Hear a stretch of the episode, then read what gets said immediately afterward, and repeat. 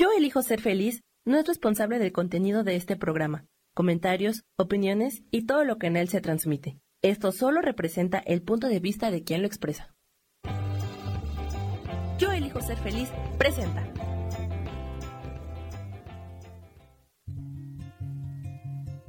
Volver a brillar, volver a sentir vitalidad. Bienvenido al programa.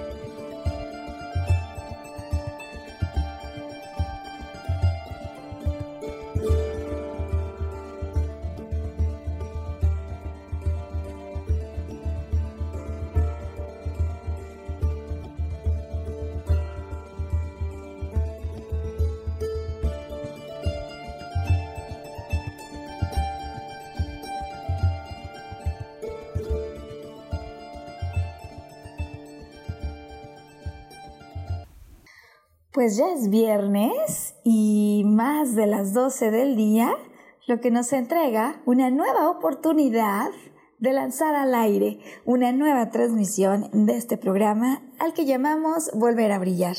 Mi nombre es Maru Méndez, yo soy maestra en psicología transpersonal y acompañada por Samuel Peña en los controles. Sam, feliz viernes. Em, los dos desde la Ciudad de México nos encontramos listos para esto que será nuestro primer programa de febrero, Sam, del 2020. Eh, ya ha empezado febrero y con gran velocidad. Estamos al 7, 7 de febrero. Y pues felices de poderte dar la bienvenida a este espacio que se crea. Toda vez recibimos la oportunidad de una semana más para intercambiar, para dialogar, para compartir información, para entregar recursos que puedan ser de utilidad para ayudar a quienes nos escuchan a tomar una perspectiva distinta de aquello que viven o han vivido y con esa perspectiva distinta, renovada, poder aumentar vitalidad, dejar atrás asuntos que quizás les succionaban no solo la alegría, su energía de vida, eh, así como animarse, no importando lo que haya ocurrido en el camino de vida, donde altos y bajos están llamados a presentarse para todos, eh, poder tener la fuerza, las ganas y la convicción de pararse de nuevo y de atreverse, ¿por qué no?, a ir en pos de eso, a lo que uno le llama sueños. Esa es la motivación del programa, esas las ganas que tenemos por lo mismo siempre de salir con un programa que te pueda aportar. Y hoy, que es 7 de febrero, con un tema, Sam, del que nunca hemos hablado en Volver a Brillar eh, y que me lo han pedido, sí que me lo han pedido y sabes que nos pasa con una enorme frecuencia cuando estamos pensando en preparar el siguiente programa que muchas veces se conjuntan más de una voz para pedir hablar de un tema y es el caso de eso eh, sobre lo que hoy vamos a estar conversando. Eh, decía que no es un tema del que nunca hubiéramos hablado eh, y un tema que en definitiva resta muchísima fuerza, energía vital, alegría, de eso de lo que hablábamos, motivación. Eh, sin duda las mujeres, aunque yo sí quisiera comenzar por diciendo que el tema del que vamos a hablar hoy no es que sea privativo de ellas, ¿eh? yo no creo para nada que se trate de un tema solamente alusivo de mujeres u hombres, eh, pero dadas las peticiones del programa de hoy, sí, eh, vamos a responder a esta pregunta que me han hecho y que tiene que ver con cuál es la razón, cuál es la razón, Maru, psicológicamente hablando, por la que a veces una persona la pregunta fue un hombre, ¿eh? si quiero avisar, em, tiene esta necesidad, deseo, compulsión, llamemos como quiera que esto sea, ya platicaremos hoy de eso, de tener relaciones eh, con más de una persona es decir, crear vínculos desde luego no solamente afectivos o relacionales, eh, hay otros vínculos que normalmente eh, se buscan primero, eh, por quienes de alguna manera toman la decisión, porque esta sí que es una decisión que surge en lo consciente, de mm, salir con varias mujeres al mismo tiempo, Sam, o salir con varios hombres, una mujer, al mismo tiempo, ¿no? Y digo que no es privativo de género, Estamos hablando de, en todo caso, una persona que decide con conciencia em, establecer simultáneamente eh, más de una relación cercana em, con alguna pareja a las que llamaríamos significativas.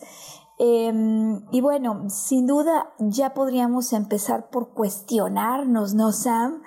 Si realmente hay o no fidelidad o infidelidad, si vamos a poner el caso, un hombre mujeriego de salida le avisa a aquella que desearía que fuera su nueva amiga íntima, Sam, le avisa que nunca ha podido ser fiel.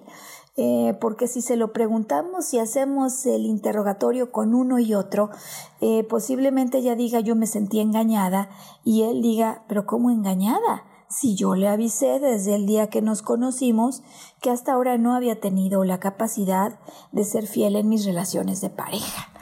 Eh, bueno, el, el, tema es amplio, diverso y sin duda, aunque inicia con decisiones conscientes, porque esto me lo han preguntado y mucho, sí que hay toda una psicología y asuntos no conscientes detrás de esas decisiones de conciencia que se toman, ¿no? Porque no es que les tome dormidos o sonámbulos eh, a quienes deciden hacer esto el evento. Eh, con plena conciencia se dan cuenta y en muchas ocasiones, de hecho, se declaran así, sin ningún sentido de culpa, Sam, eh, ante la situación clara de yo he avisado que así soy eh, y de alguna manera si me buscan es porque alguien tiene necesidades que satisfacer igual que yo. Y se entienden muchas cosas bajo una dinámica, déjame decirle así, de intercambio casi cual fuera comercial eh, de objetos o de eventos sin involucramiento sentimental del que muchas veces algunas personas sí se agarran, ¿no? Y, entonces hoy vamos a hablar de este debatidísimo y complicadísimo tema, tratando por lo menos de poner algunos lineamientos de lo que en general se ha observado en el terreno psicológico que ocurre en aquel o aquella que mm, protagoniza la figura del infiel o de la infiel y en la figura de aquel o aquella que protagoniza la figura del engañado o la engañada. ¿Hay engaño? ¿No hay engaño? ¿En qué momento ocurre una infidelidad? Y, quiero además decir, para comenzar el programa, Sam, pues que no hace falta para hablar de infidelidad de irnos a los terrenos de una relación en pareja, ¿no? Eh, de hecho, propongo, ¿qué te parece, Sam, si lo que hacemos es iniciar el programa repasando la etimología de la palabra fiel, de dónde viene, qué significa en su origen, eh, poner algunas preguntas, algunos casos prácticos, ¿no? ¿Hay o no hay fidelidad? ¿Hay o no hay engaño? Eh, y después sí, abordar el asunto que es el que me han preguntado, Maru, ¿qué hay en la psicología del mujeriego? Me lo han preguntado así, me lo han pedido abordar. Eh, lo haremos resaltando esos aspectos que podrían igualmente, Sam, porque hemos dicho que no es privativo de hombres o de mujeres, resaltando sobre todo los factores que pueden estar en el orden psicológico involucrados, pero quiero decir, no solo en aquel que protagoniza el papel de mujeriego o no fiel, ¿no? Que seamos puede ser una mujer, eh, sino también me gustaría resaltar hoy los aspectos psicológicos que podrían estar ocurriendo en la vida, en la mente de aquel que se declara la engañada o el engañado. Es decir, hay aspectos psicológicos, si bien distintos en cada caso, en, la víctima y el victimario, sin duda hay elementos psicológicos que considerar, porque me han preguntado cómo se le hace, ¿no? Para darte cuenta de eso, porque a veces los ojos no alcanzan a detectar aparentemente, y hablaremos también de eso, Sam, aparentemente los ojos y los sentidos externos no alcanzan, no son suficientes para detectar casos de infidelidad calidad y, quien me lo ha pedido me ha dicho qué rasgos hay en la personalidad o en el intercambio que a quien no tiene tanta experiencia en la jungla de la vida le ayudarían a darse cuenta de una posible, eh, digamos, persona no fiel enfrente. Entonces hablaremos de eso, de la fidelidad como concepto, de los rasgos psicológicos que se presentan en la psique, en la mente del que engaña y del que se siente engañado y hablaremos de si hay o no hay engaño. Y por último y por supuesto más importante, bueno ya, a ver, solo Sam compartir con quienes nos escuchan los posibles rasgos en la personalidad del que es engañado y del que, y del que engaña, pues puede ser súper útil solamente para tú detener ese ciclo, em, en lugar de intentar salvar al mundo o salvar a aquel que teniéndole tanto amor y tanto aprecio te das cuenta que tiene este problema, que muchas veces es el gran meollo del asunto, ¿no, Sam? Eh, bueno, pues solo saber qué estoy poniendo yo, ¿no? Si la vida es una historia en la que hay reflejos y espejos y nada que pase afuera no tiene una razón dentro, pues poder comprender, ¿no? En un acto de sinceridad, qué podría yo haber puesto por, por lo que a mí respecta cuando esto me ocurrió. Y digo que no solo es en el tema de las relaciones de pareja, porque en otro tipo de relaciones que establecemos de amistad, donde a veces nos sentimos traicionados, o en esas relaciones laborales, a veces nos sentimos traicionados o a veces otros sienten que los hemos traicionado. Y, y, entonces en cualquiera de esos contextos, ¿qué puede haber de por medio? Y sobre todo creo, digo, en función de la pregunta que me han hecho, Maru, ¿cómo se le hace? ¿No? Yo tuve la desfortuna en su momento así lo pensé, Sam, alguna vez de, caer en esta situación. Y, y, sí puedo empatizar con quien me ha em, pues explicado que le está costando muchísimo trabajo soltar. Y me dice, Maru, ¿cómo se le hace? O sea, ya, ya me di cuenta, la cortina, déjame decirle así, Sam, la persiana se abrió de par en par y lo que no quería ver, porque muchas veces, claro que lo vemos, pero no lo vemos, ¿no? Pero bueno, la cortina se abrió y lo que yo no quería ver ya está aquí enfrente de mí. ¿Cómo se le hace para soltar? Porque muchas veces es que uno no suelta, pero aún sabiendo de este problema, a una persona con la cual uno se ha encariñado tremendamente. Así que bueno, pues de eso se va a tratar el programa, Sam.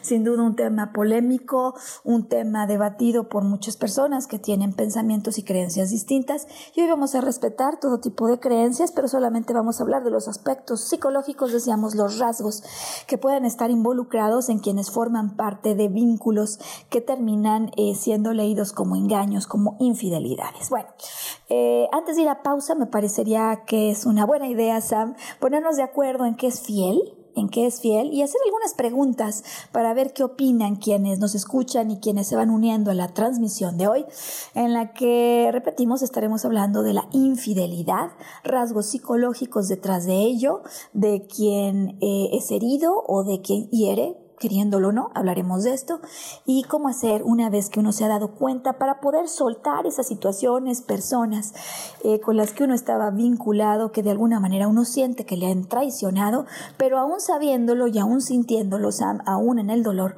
uno no puede soltarse de eso. ¿Por qué? ¿Cómo le hacemos? Bueno, a ver, fiel. Eh, la palabra fiel, Sam, proviene de un término en latín, eh, fidelis.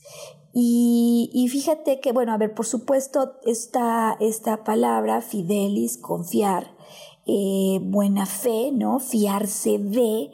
Eh, por mucho tiempo nosotros la hemos escuchado, hasta históricamente creo, eh, vinculada con aspectos religiosos, es decir, el que es fiel o el que es infiel porque no cree, Sam.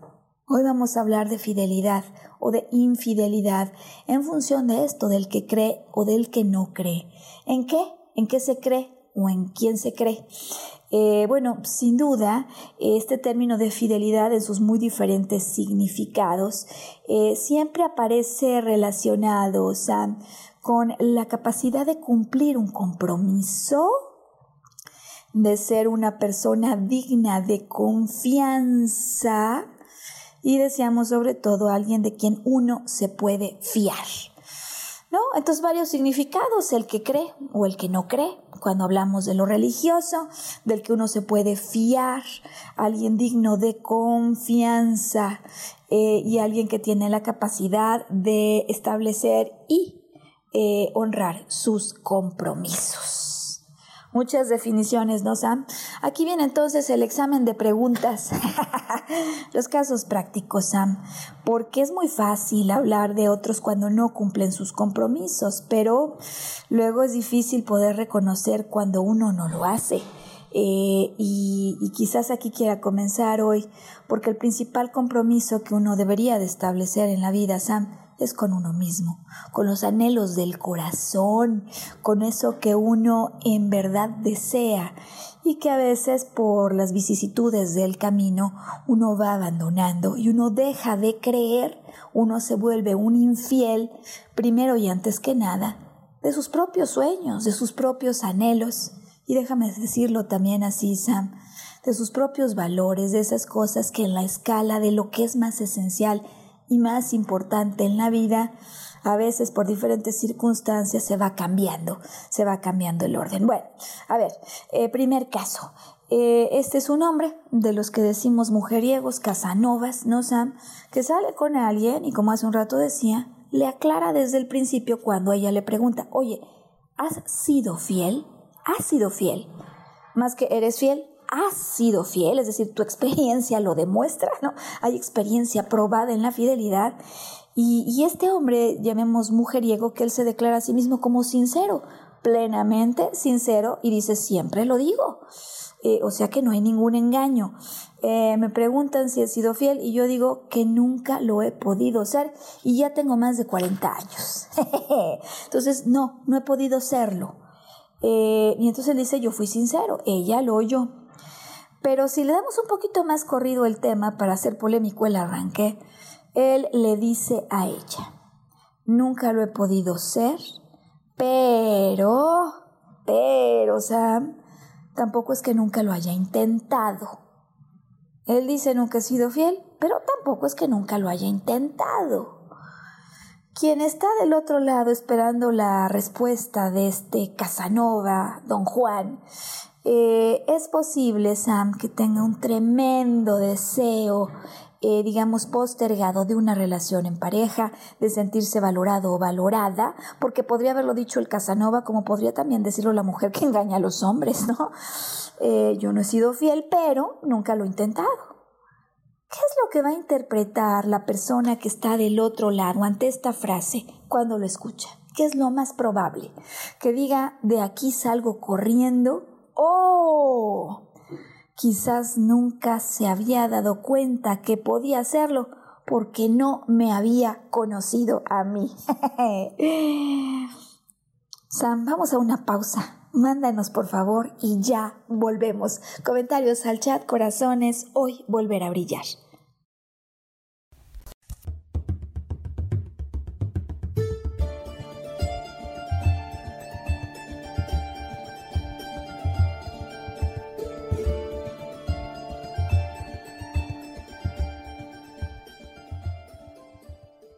recordar nuestra capacidad de soñar. Mantente conectado que ahora volvemos.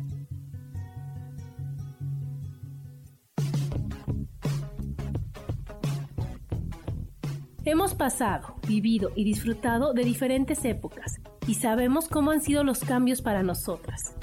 Te invito a que me acompañes todos los martes a las 11 de la mañana en el programa Mujer, Madre y Amante y compartamos y aprendamos de esas grandes historias de nuestras vidas.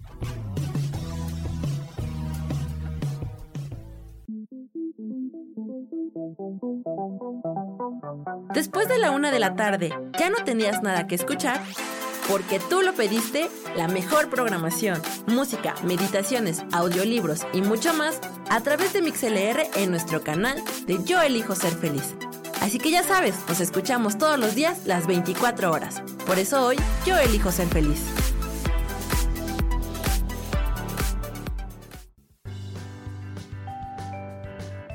Hoy tenemos 5 tips para tener un rostro espectacular. Limpia tu rostro dos veces al día. Intenta exfoliarlo una vez a la semana. Presta atención a las irritaciones y trata las manchas con una crema específica.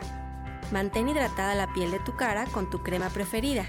Y por último, recuerda proteger tu cutis todos los días con algún filtro solar. Yo soy Roela y me puedes encontrar como coach de belleza en mis redes sociales, Facebook, Instagram y Pinterest. Que tengas un lindo día.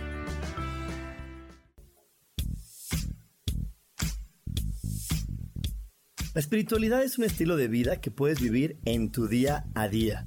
Te invito a que me escuches los jueves a las 11 de la mañana, donde te daré consejos para vivir de forma espiritual y para que juntos practiquemos a Dios.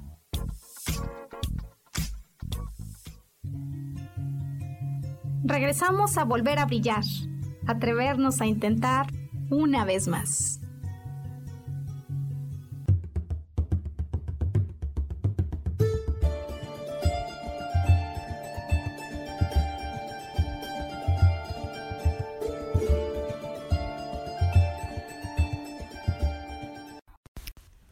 Bueno, pues una emisión más hoy que es viernes 7 de febrero del 2020 y estamos hablando de la infidelidad, un tema que nunca habíamos abordado en Volver a Brillar y hemos iniciado por las definiciones, ¿no, Sam?, de infidelidad, comprendiendo que fiel tiene que ver con aquel del cual uno puede fiarse, que también tiene una acepción religiosa, ¿no? Era el que cree, el que cree o infiel el que no cree, eh, y aquel que podría ser digno de confianza en quien podríamos poner o depositar una buena fe, una buena fe. Y antes de irnos a la pausa nos quedamos con el caso de salida, ¿no, Sam? Él dice, yo nunca he sido fiel, pero nunca lo he intentado. Em, yo diría que en términos de su sinceridad, sin duda en la primera frase ha sido 100% sincero, pero que es posible que en la segunda parte de la frase hubiera una intención de engaño. Y uno tiene que estar alerta a esto. ¿Por qué, Sam? Porque es obvio que en general, vamos a decirlo así, yo no conozco ni mujer ni hombre, ¿eh? Yo no, no sé si alguien, pero yo no conozco mujer u hombre que tuviera ganas de salir con alguien que le dice soy infiel y si sales conmigo te voy a poner el cuerno. yo no conozco a nadie. Em, y, lo que sí se conoce en la psicología de aquel engaña es la inteligencia, Sam. Son gente con una astucia enorme, con una muy buena inteligencia, por supuesto, con un carácter encantador. A veces son muy simpáticos o simpáticas ellas, ¿no? Y mucha agudeza mental. Entonces no se puede decir que agudeza no haya. Oye, yo no le dije que le iba a ser fiel, yo no le prometí nada, es más, le dije que no le había sido fiel a nadie en mi pasado. Pero sí es cierto que con esta frase de pero nunca lo he intentado, eh, yo no he dicho que lo estoy eh, ya intentando, pero el que está enfrente, por supuesto, podría fincar conclusiones de acuerdo con sus deseos, ¿no? Bueno, para la araña el caso de si es 100%, sincero o no, yo en el fondo pienso que no, Sam, porque claramente nadie saldría con alguien que de salida le dice yo no puedo comprometerme ni lo voy a intentar. El hecho de decir nunca lo he intentado, habría la posibilidad, quizás lo intentara. Quizás no lo dijo. Es decir, me parece claro, como una media verdad, Sam, un gancho, un gancho de salida. Ahora bien, Ahora bien, vamos a poner otro ejemplo, Sam, porque digo que es fácil hablar de lo que pasa en relaciones de parejas a otros o de lo que alguien te hizo, pero ¿cómo va el término de fidelidad en tu propia vida? Eh, tú trabajas, Sam, para, para alguien, vamos a imaginar que vendes, que vendes fierros, y, y mañana te habla un competidor que exactamente igual que la empresa para la cual trabajas, te ofrece fierros, te ofrece ir a trabajar para vender fierros. Tú vendes fierros A y ahora se trata de vender fierros B. Eh, por supuesto te ofrece un paquete de compensaciones muy superior, pero se trata de ir a trabajar con un competidor. Se trata de un acto de fidelidad o de infidelidad el de ir a trabajar con un competidor, Sam, cuando conoces información de primera mano absolutamente confidencial y depositaron por muchísimo tiempo una enorme confianza en ti, eh, en ti, con quienes tú trabajabas. ¿Eres una persona fiel? Si te vas a trabajar, ¿cómo está tu fidelidad? Gran tema, Sam, tremendamente eh, debatido. Volvemos a la definición, el que cree, fiel el que cree fiel el que es digno de confianza, fiel el que uno se puede fiar de él o de ella, en quien puede depositar una buena fe. Voy a dejar ahí el asunto, Sam, porque puede haber sin número de preguntas eh, y más bien de posiciones, ¿no? De posturas al respecto.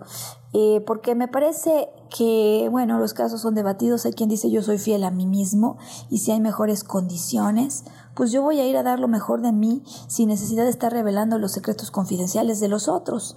Alguien diría, no hay manera de ser fiel a mí y a lo que hice en el pasado si voy a vulnerar a la empresa que antes era la que me daba de comer al utilizar eso que yo sabía en su contra, ¿no?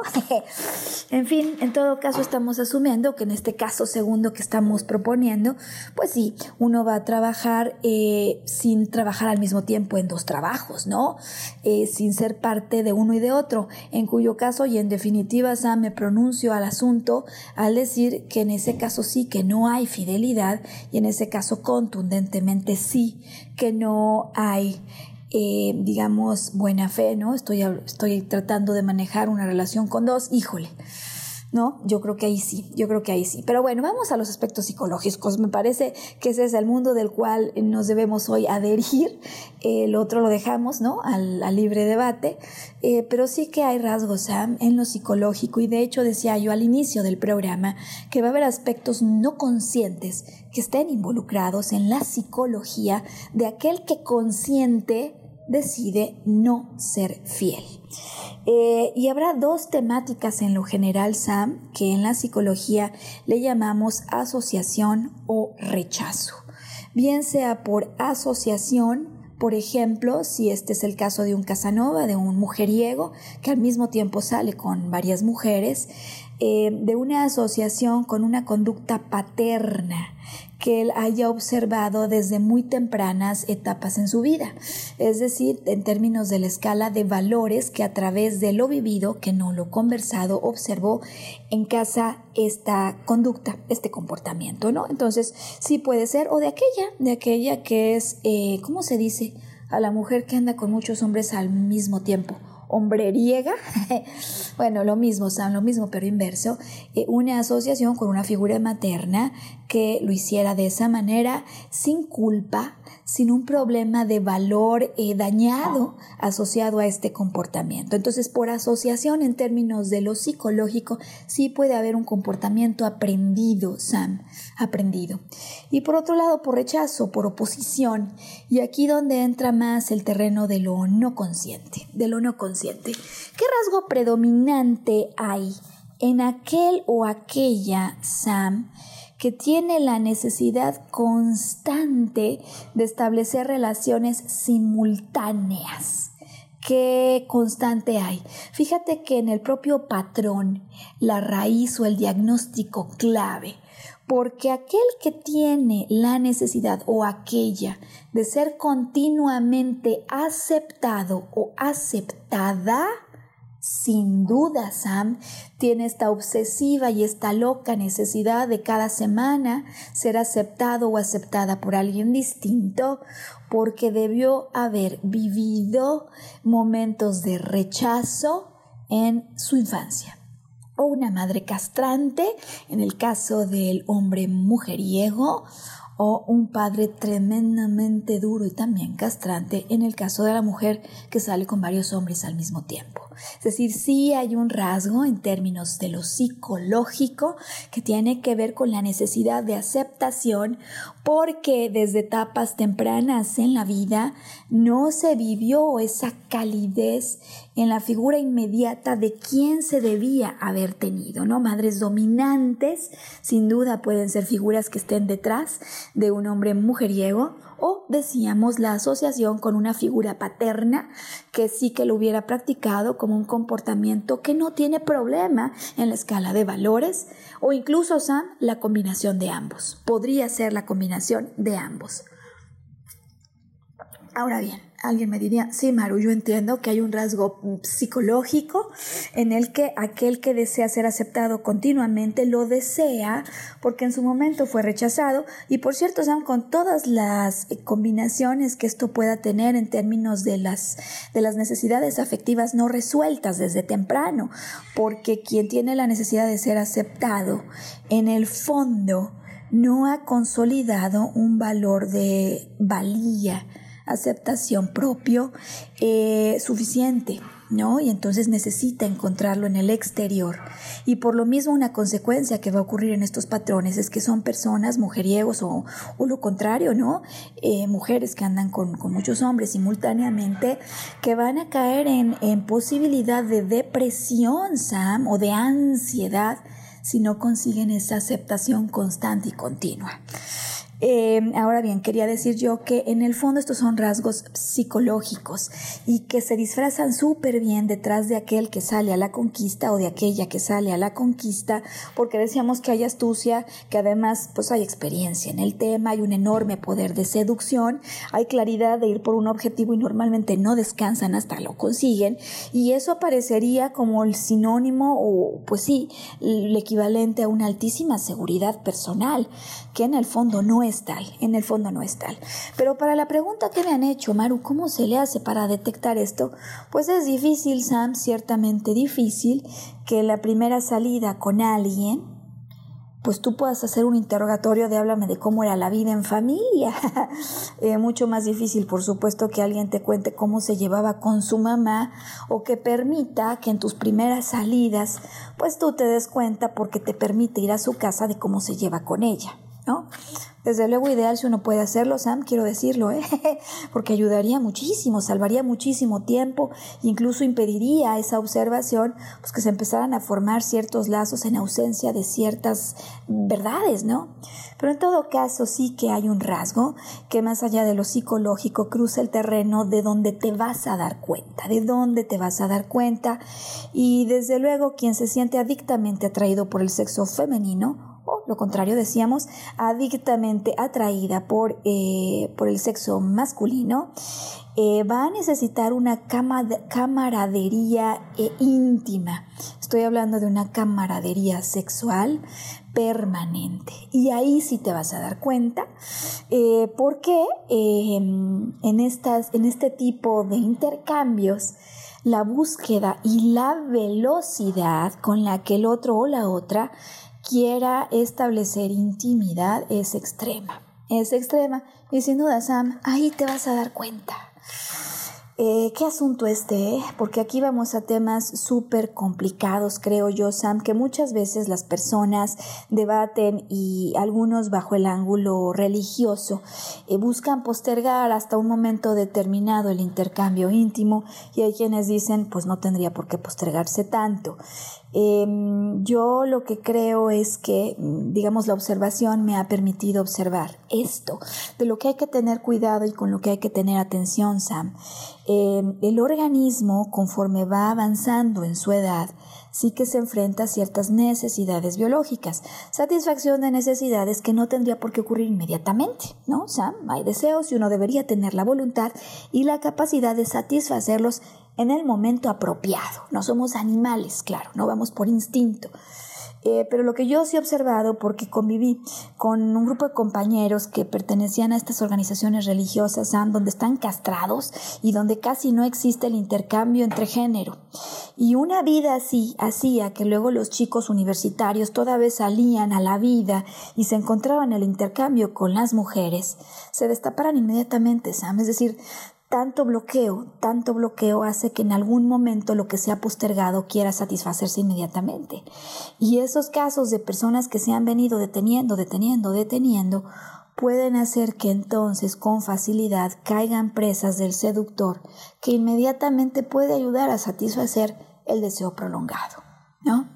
Entonces, bueno, sí, súper impactante esto, porque hay unos, porque existen los otros, ¿no? Patrones entonces en la psicología del mujeriego o de la mujer que busca hombres eh, para mantener relaciones simultáneas, la necesidad de ser aceptados, el primer y más importante patrón psicológico, eh, que se sienten atraídos eh, adictamente por el otro sexo en algo que, trasciende, ¿no?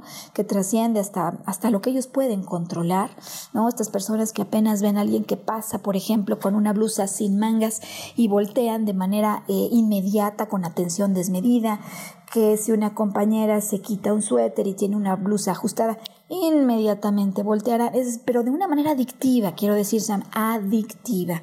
Estarían hablando de alguna necesidad que en lo íntimo no ha sido resuelta, o bien de aceptación, o decía yo, pues de cosas que han sido postergadas. Eh, sin duda, eh, se trata de personas que necesitarán entonces estas, eh, digamos, maneras de satisfacer sus deseos de manera inmediata y que gustan por la adrenalina, Sam, por, digamos, tener amantes en turno, sin duda, sin desarrollar afectos más profundos, no porque no los puedan tener, sino porque los evitan. Los evitan con frecuencia cuando ya se observa que, podría haber vínculo, normalmente esas no son relaciones duraderas, los evitan por el gran temor que tienen al compromiso y desde luego a tener vínculos más intensos. Eh, me han preguntado, y de verdad las aman a todas. Y, y yo entonces cuando me hacen esta pregunta regreso otra y digo, eh, si esta es una persona que apenas te conoce, te propone una relación íntima, ¿de qué manera podría haberte amado? ¿En qué aspecto si todavía no te conoce? Y en una relación estaríamos buscando nosotros que ese amor ocurra no solo por lo que es evidente a primera vista, sino por la camaradería que existe toda vez que yo ya me di cuenta de las vulnerabilidades del otro, no para rechazarlo, sino para protegerlo ante eso. Em, entonces, bueno, no es que no puedan amar, por supuesto, todos los seres tenemos la capacidad de amar, pero en lo general en su comportamiento no consciente y muchas veces plenamente declarado, no van a buscar compromisos que vinculen algo más que lo íntimo, que empiecen a provocar amor, porque eso les pone en una situación de vulnerabilidad al volver a ser rechazados o rechazadas, ¿no? Es decir, yo tuve un rechazo, por lo pronto así lo percibí en mi relación, en el vínculo familiar durante la infancia, infancia, cuando estoy logrando un afianzamiento emocional y como no lo conseguí, pueden ser mis interpretaciones, puede haber sido un entorno en efecto castrante, Sam, pero como no lo conseguí, en mis relaciones es posible que no me dé cuenta, pero estoy volviendo a buscar el vínculo con mamá, si es un mujeriego, y como me voy a dar cuenta pronto que no es o que sí es, mejor lo rechazo. Es decir, rechazo eso antes de que vuelva a ser rechazado. ¿Y cómo me aseguro, por el otro lado, que el gran vacío que en el fondo prevalece no lo observe? Pues porque siempre tengo a otro o a otra en turno. Y aquí la psicología, entonces, en sus rasgos más predominantes. Eh, vamos a pausa, Sam, porque al regresar me interesan dos cosas. ¿Qué hay en lo psicológico de aquel que se dice engañado o engañada? ¿Y cómo se podría hacer para soltar eso que en el fondo no le hace bien a uno volver a brillar? Ya estamos de pronto eh, de regreso.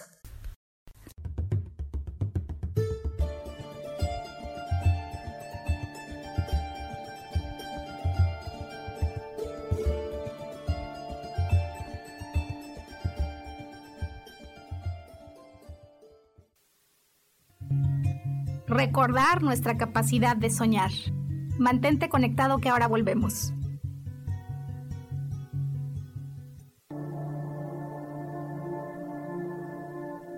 La vida sin pareja en muchas ocasiones es vista como algo negativo, pero en realidad no tener una media naranja simboliza libertad, independencia y el continuo crecimiento personal. Hoy te voy a dar 8 consejos para poder ser feliz sin pareja. Número 1. Realiza cosas por ti mismo. 2. Realiza nuevos amigos y no te olvides de los que ya tienes. 3. Viaja solo. 4. Haz ejercicio. 5. Sé agradecido con lo que ya tienes. 6. Sal de tu zona de confort. 7. Anímate tú solo. 8. Trabaja la autoestima y la satisfacción propia. Yo soy Rubén Carrión y te invito a que sigas escuchando Yo elijo ser feliz radio.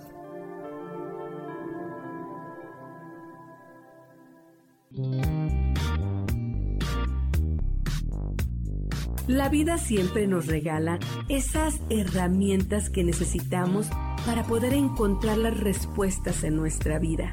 El tarot es una de esas respuestas. Aunque originalmente se usaba solo como oráculo, ahora ya está definitivo que también se usa como una abertura al autoconocimiento. Y es que es donde encontramos a Dios dentro de nosotros mismos y nos da entonces la capacidad de verlo afuera y dentro de nosotros. El tarot nos enseña muchas cosas de la vida, sobre todo es un espejo que nos ayuda a vernos representados en el mundo mar. Por estas razones te invito a que me escuches en mi programa Las Vías del Tarot todos los viernes a las 10 de la mañana. Soy Gracie.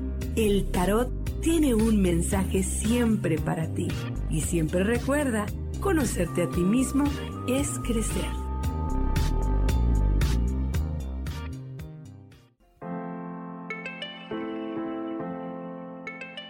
Hola, mi nombre es Marta Silva y quiero invitarte a mi programa Metamorfosis Espiritual en donde estaremos tocando temas maravillosos, trascendentales que traerán esa transición en tu vida de cambio, de metamorfosis espiritual en tu ser interior.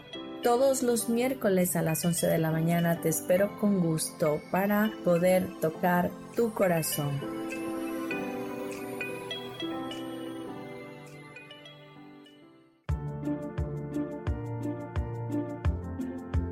¿Sabías que las cejas nos hablan de cuánta energía tenemos, cómo llevamos a cabo los proyectos, cómo son nuestras ideas y cómo establecemos los límites con los demás? Yo soy Adriana.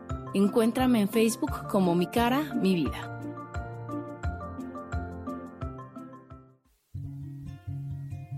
Regresamos a volver a brillar, atrevernos a intentar una vez más.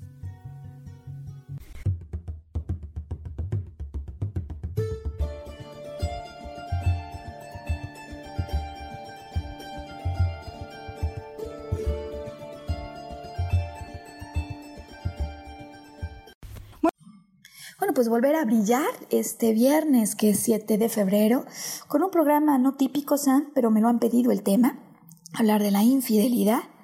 Y ya hemos hablado en la sección anterior de los aspectos psicológicos que están presentes y de cómo podría darse uno cuenta, ¿no? Si no tienen la posibilidad de hacer un interrogatorio o ir a observar la relación de él o de ella con su mamá y su papá, pues muchas veces ya ni viven, Sam, eh, ¿de qué podría haber? Y lo que hemos dicho en resumen es que quien te, quien te pida un intercambio íntimo pronto tiene altas posibilidades de no desear involucrarse contigo de largo plazo. No que siempre pase, Sam, pero hay que estar bien atentos, porque si es un rasgo en estas personas calculadoras de alguna manera que lo saben, pues que van por eso, van por eso eh, y que no es necesariamente el hacerte feliz en el largo plazo, sino que así lo piensan, van por un intercambio de una necesidad, tú tienes una, yo tengo otro, y ya te avisé que nunca he sido fiel, pero que nunca lo he intentado. Cada quien responsable de sus interpretaciones, dicen muchas veces ellos o ellas. ¿Qué hay entonces, Sam, en la psicología de aquel que se dice engañado por un infiel o engañada? ¿Qué puede haber? Mira, sin duda observamos, ¿no? O sea, claro, ¿por qué les creemos? ¿Por qué les creemos? Eh, porque a veces ni siquiera dicen las cosas exactas o fieles, ¿no, Sam? Em, sin duda les creemos por la necesidad de ajustar sus palabras a lo que nosotros deseamos. ¿No? Creemos aquel que nos miente o aquel que nos habla, déjame decirlo Sam, a medias, incompleto, por una necesidad que hay en la persona que, que será engañada o que se dice engañada, por la necesidad de ajustar las palabras o las interpretaciones de lo que el otro dijo a lo que desean. Em, en el fondo, sí, en gran ocasión de los casos, Sam, yo observo un nivel de nobleza tal que a estas personas engañadas no les hace posible o factible creer, Sam, no les hace factible creer en la posibilidad de engaño fuera de los umbrales en los que ellos vivieron, ¿no? Eh, y hay diferentes niveles de engaño, por supuesto. Yo te engaño porque a lo mejor hoy te digo que sí hice la tarea y no la hice, es un nivel de engaño. Y, otro es pues porque salgo al mismo tiempo con tres novias. Alguien diría engaño, Maru, es engaño. Engaño es engaño. Eh, pero lo que es cierto en la psicología de las personas que con facilidad son engañadas, Sam, es que no tienen en sus ojos, déjame decirlo así, la lente de maldad suficientemente ajustada para que aunque vean cosas afuera, puedan entender o sospechar la posibilidad de algo mayúsculo. No. Entonces hay una necesidad en mis deseos de ajustarme a lo que me digan o a lo que yo creo, ¿no? Me dicen y yo interpreto algo, veo pero veo distinto. Eh, y otro rasgo característico es observo pero no observo todo el escenario, ¿no? Voy a cenar con alguien a su casa y me encuentro con dos platos, con dos copas y pues bueno, pues a lo mejor se sirvió él en dos vasos distintos o en dos copas distintas, Sam. Veo, pero no veo todo el escenario. Ya hemos dicho que hay una necesidad de ajustar lo que veo y lo que escucho a lo que yo deseo. Que por otro lado hay un cierto, eh, sí, sí predominante rasgo de nobleza que no permite que tenga la capacidad de detectar a primera vista eh, posibles traiciones y conductas que toda vez uno ha sido traicionado, Sam. El lente empieza a calibrarse mejor el, lente empieza a calibrarse mejor. Eh, y aquí otro rasgo, Sam, me parece quizás el más importante que querría transmitir hoy en este programa donde se me ha preguntado y se me ha pedido hablar de esto, porque mm, sí que podemos hablar horas del mujeriego, ¿no?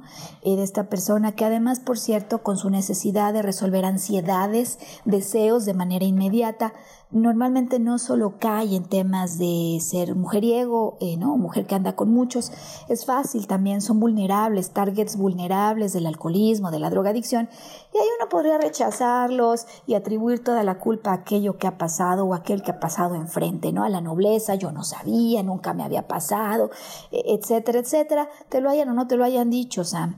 Eh, me parece que este siguiente es uno de los rasgos más importantes a observar y a reflexionar cuando una cosa de estas te ha ocurrido, porque aquel que es engañado, si coincide con aquel que aparentemente engaña, que ya podríamos decir si sí o si no, ¿no? Sam, ya podríamos estar aquí horas y varios programas discutiendo.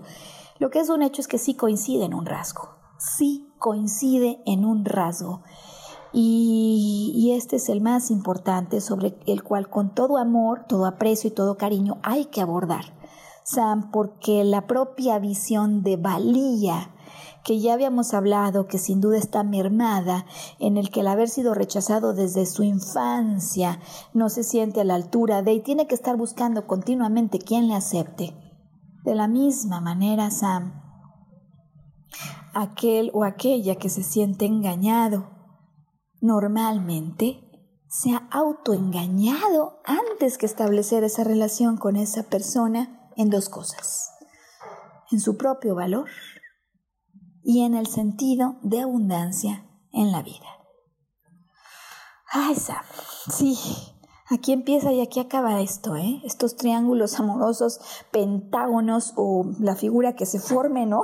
En función del número de personas con las que compartes esa relación, no hay forma que tengan vida si no están sustentados por un rasgo psicológico que ocurre en ambos la no valía, un sentimiento de autovalía mermado y de no confianza en la abundancia de la vida. Híjole, ¿no? Híjole, Sam, porque, porque ahí entonces sí que uno pues también se engañó, ¿no? Por más que lo hayan engañado, más debatible que fuera. A ver, sí, a ver, en el fondo, en el fondo, Sam, creo que sí hay engaños, ¿eh? Yo he visto hombres que salen con muchas mujeres al mismo tiempo, pero, ah, sí dijeron que no iban a ser, a ver, más Dijeron que fieles no habían sido, pero que podrían intentarlo, pero no las ponen tan juntas, tan juntas, ¿no? Es decir, salen con una un día y salen con otra otro y no les avisan de sus compromisos múltiples porque saben en el fondo que no hay mujer u hombre que aceptaría esa poligamia. no en general, Sam, no en nuestra cultura, ¿no? A lo mejor en otros lugares donde la poligamia es una tradición desde nacimiento, otras costumbres y otras maneras de ver el mundo. Pero sinceramente en estas culturas occidentales no creo yo conocer persona que viviera ampliamente feliz por esto si no tuviera estos problemas de orden, de orden psicológico. ¿eh?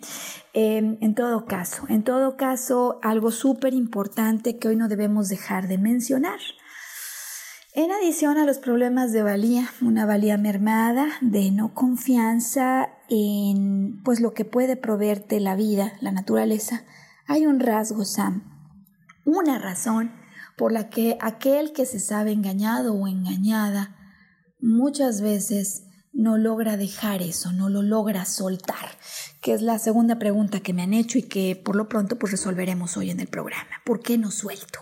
¿Por qué me cuesta tanto trabajo como si fuera una obsesión si encima decíamos, pues la cortina ya se abrió, la persiana ya se abrió? Em, aquí la respuesta, y esta sí que a veces nos pasa desapercibida, Sam. En el fondo, soltar una relación es renunciar a algo. Y esas renuncias cuando afecto había de por medio van a implicar un duelo, van a implicar dolor. Y a veces como si fuera un río que hay que atravesar nadando para llegar a otro extremo donde el sol brilla mejor. El solo hecho de pensar en atravesar el río hace que uno no se anime. Y alguien diría, oye, pero se trata de un momento minúsculo comparado con todo lo que puede venir después. El asunto aquí, Sam, es que en el fondo no lo vemos como un evento minúsculo, sino a veces como un gran abismo, es decir, como una caída al vacío, una caída libre. Eh, y es este miedo al dolor que desde luego habrá, en alguna medida, lo que hace que muchos no se, no se alcancen a dar cuenta de la importancia que tendría cruzar ese río, ¿no? Abandonarlo y soltarlo, y más porque hay otro aspecto que se va a mezclar en el orden psicológico, y es que aquel que es engañado, ¿no? O aquel que sale con alguien que le podría engañar, guarda el paradigma de volverse el salvador de ese caso. ¿Cuántas veces no, Sam, uno ve que esta persona podría engañar? Claro que ya lo vio, claro que ya se lo dijeron, pero es tanto el afecto y la bondad que ve en esta persona de otras maneras que uno se autodenomina el Superman o la Supermana, la Superwoman del caso. El efecto del Salvador. Él no se había dado cuenta, pero porque no me conocía. Vaya, porque seguramente siempre conoció a personas que no valían la pena. Pero yo sí que le voy a hacer sentar cabeza. Ahora sí conmigo se va a dar cuenta. Y uno va eh, al mismo tiempo que Salvador, afianzándose, obsesionándose, Sam, sin la reflexión de la importancia que tendría en momentos determinados, Sam, renunciar a la loca necesidad de ganarlas todas, de ser el primero, de tener la razón o de yo me llevo el premio, ¿no? Esa competitividad que muchas veces mal entendida eh, nos van formando, ¿no? Desde pequeños. Eh, y entonces yo tengo la razón, nunca me he quedado sin ganar un caso sí que se puede activar eso de yo soy la que debe quedarse con este o con esta, eh, y entonces, además de ser salvador, pues entra el competitivo que todos llevamos dentro.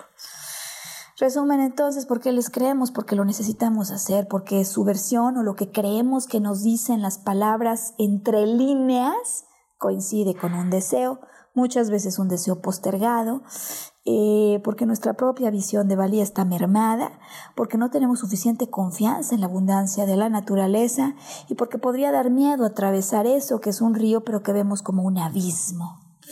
¿Cómo se le hace, Sam, para culminar entonces hoy el programa cuando te enfrentas a un caso así y no lo has podido soltar?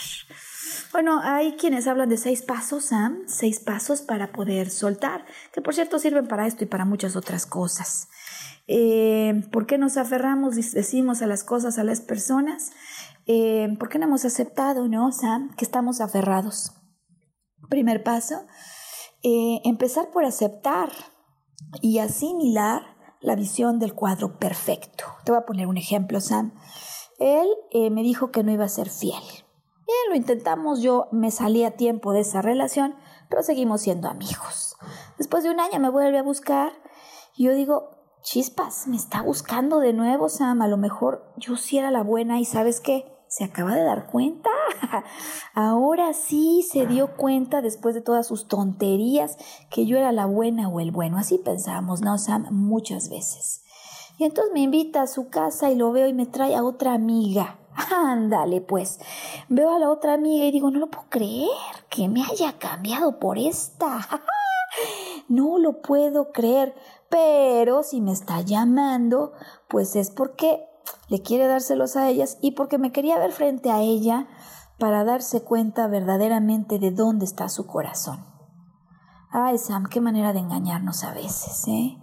¿Eh? ¿Por qué? Porque no leemos todo el cuadro y entonces necesito no solo que me invite con otra amiga, sino que luego otro día que yo lo invite al teatro me diga que sí, pero vaya con otra nueva amiga para que yo claramente observe el cuadro completo. Sí, la está besando enfrente de mí. No es para darme celos y no sé si esa sería la idea. Este hombre necesita continuamente relaciones con mujeres. ¿Por qué no lo he querido ver? ¿Por qué no lo he asimilado? Eh, abrir la cortina significa volver a repasar las escenas, volver a repasar las palabras y darnos cuenta que tomamos interpretaciones selectivas en algunos momentos. Ay, Sam, eh, me dice algunas personas, sí, ya me di cuenta, eh, en ese primer paso, listo. Segundo paso, em, admitir que esto duele, Sam, admitir que esto duele. Podría ser el más importante, ¿sabes? Porque a veces digo, ya ni me importa, ¿sabes qué? Ni, ni lloro, no, no, me da coraje, pero, pero no me da tristeza. Y el enojo siempre es el disfraz de una expectativa no satisfecha. Y lo obvio es que detrás de una no satisfecha expectativa siempre haya tristeza. Admitir que hay dolor, permitirnos eh, saber que si no lo hay, lo va a ver en el momento en el que diga, sí, hoy no gané yo. Yo quería, pero esto no es así. Yo pensaba, pero no tenía la razón. Oh, muchas veces solo reconocer que sí hay un dolor que está disfrazado de enojo eh, y que pudo haber ego involucrado, eh, pues no es tan fácil, Sam, y soltar va a estar, significar estar dispuestos a renunciar a eso. Una vez que me di cuenta que sí me estaban engañando y una vez que me di cuenta que sí, sí puede haber dolor, tengo que soltar, atravesar el río del que hemos hablado, Sam, y es ese dolor, a ese miedo, ¿no? Que a veces nos hace no ir adelante. ¿Qué se puede hacer para soltar? Ya que me di cuenta que en definitiva esto me está lastimando. Hay una técnica psicológica bien importante, Sam, que es la escritura libre. Eh, y tercer paso y más importante, yo para soltar necesito hacer un ritual un ritual de despedida, que no siempre hacemos. La gente a veces, a veces me doy cuenta, le da flojera. ¿Cómo que le voy a escribir una carta de despedida? Yo no le voy a escribir nada, yo ya se lo dije, yo ya lo pensé. Es más, no pienso, Maru, depositar ni un minuto más en ella. Ya no pienso perder mi tiempo. Y lo malentendemos, Sam, porque mientras decimos esto hay un sinfín de pensamientos revueltos en la mente y la mejor manera de transparentarlos es ponerlos frente a ti, en una hoja. Eh, entonces este ritual podría ser una carta, podría ser una pantomima, yo le llamo y le digo, ¿no? Me despido de él, eh, pero yo sí recomiendo más allá de la imaginación o de llamarlo a su espíritu, a su alma, esas cosas que muchas veces se hacen y que funcionan, Sam, yo sí recomiendo el ritual escrito, porque me he dado cuenta muchas veces de la cantidad de basura, déjame decirle así, que tenemos dentro y de la que no nos hemos dado cuenta. Eh, y decíamos que hay varios pasos, ¿no? Aceptar, asimilar lo que fue por completo, eh, admitir que va a haber dolor, eh, atravesar ese río, sentir ese dolor, escribir una carta, leerla en voz alta es importantísimo, no como si se la fuera a entregar Sam, sabiendo que nunca se la voy a entregar, para que deje salir el sentimiento. Y me faltan otras tres cosas. Quemar o romper la carta. Es importante la señal tangible y visible ante mí para hacer el compromiso ahora conmigo y no ser infiel conmigo mismo, que esto que me daña yo decido hoy terminarlo.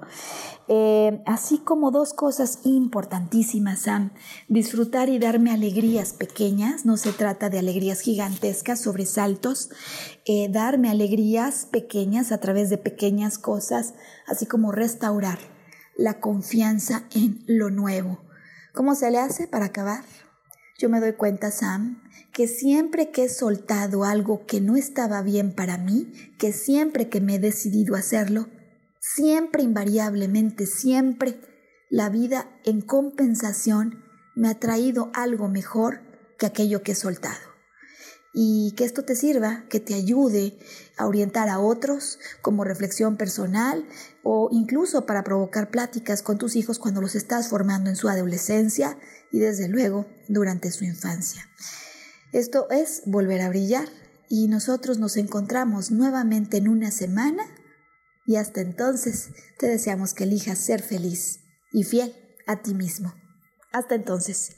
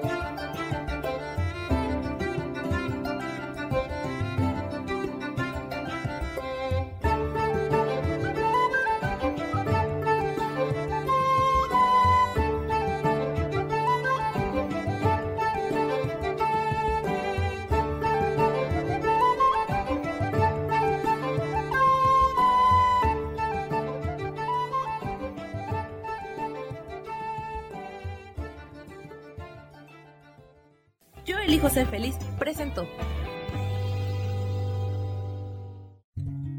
Volver a brillar. Recuperar la sensación de tu poder personal. Nos vemos en la siguiente transmisión de este programa. Esta fue una producción de Yo elijo ser feliz, derechos reservados.